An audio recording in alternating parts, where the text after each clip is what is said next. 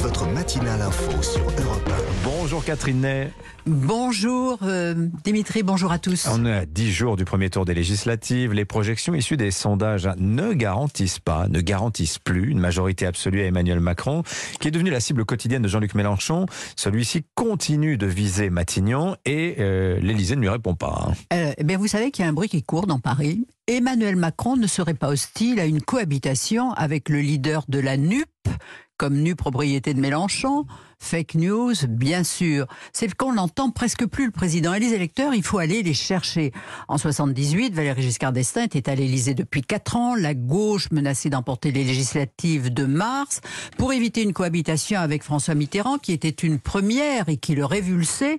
Giscard s'était déplacé en janvier à Verdun, dans le Doubs, et devant 25 000 personnes, il avait prononcé son discours du bon choix où il ouvrait des perspectives et il avait gagné des élections. Alors François Mitterrand, lui aussi, avait sollicité les électeurs avant les législatives de 88. Oui, alors ça, c'est un autre cas d'école. Lui venait d'être réélu pour un deuxième septennat, ce qui lui fait de lui un recordman, après une cohabitation de deux ans avec Jacques Chirac, pour avoir perdu la majorité.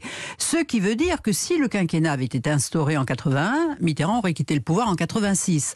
Réélu, il dissout l'Assemblée et demande aux Français de lui donner une majorité nette sans qu'elle soit excessive. Vous vous rendez compte Pas trop de socia- socialistes, leur disait-il. Message reçu, la majorité était relative.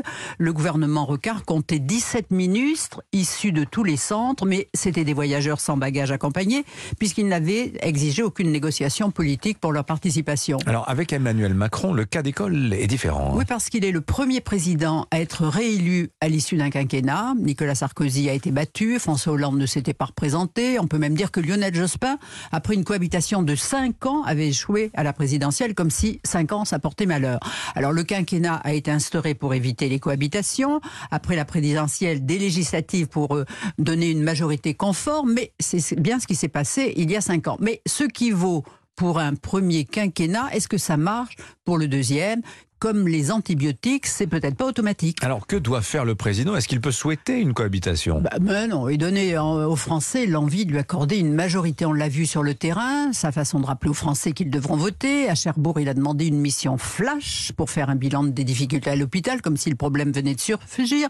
D'ailleurs, le mot flash, vous voyez, c'est la lumière qui vous tape dans l'œil et après vous voyez plus rien pendant quelques temps. Bon, il était à Marseille hier, sa ville chérie, avec le nouveau ministre de l'Éducation Pam Ndiaye. On l'a vu embrasser des enfants. Il a annoncé le retour des mathématiques, la généralisation, ce qui se fait dans 59 écoles de la ville.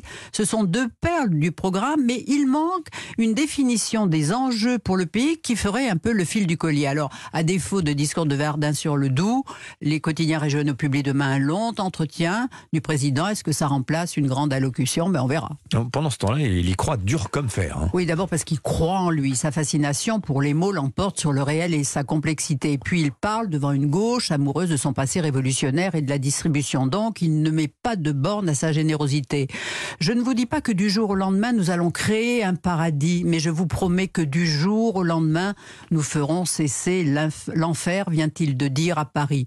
Alors, arrêt sur image. Le paradis, c'est pas pour tout de suite. Mais lui, à Matignon, les mains dans le cambouis, connaîtra vite l'enfer parce que l'impatience est violente et on lui demanderait vite des comptes. En réalité, ce qu'il veut, c'est pas Matignon, mais une armée révolutionnaire, un groupe assez large au Parlement pour mettre des bâtons dans les roues de l'exécutif, tandis que lui, de loin, un précateur en chef donnerait ses directives.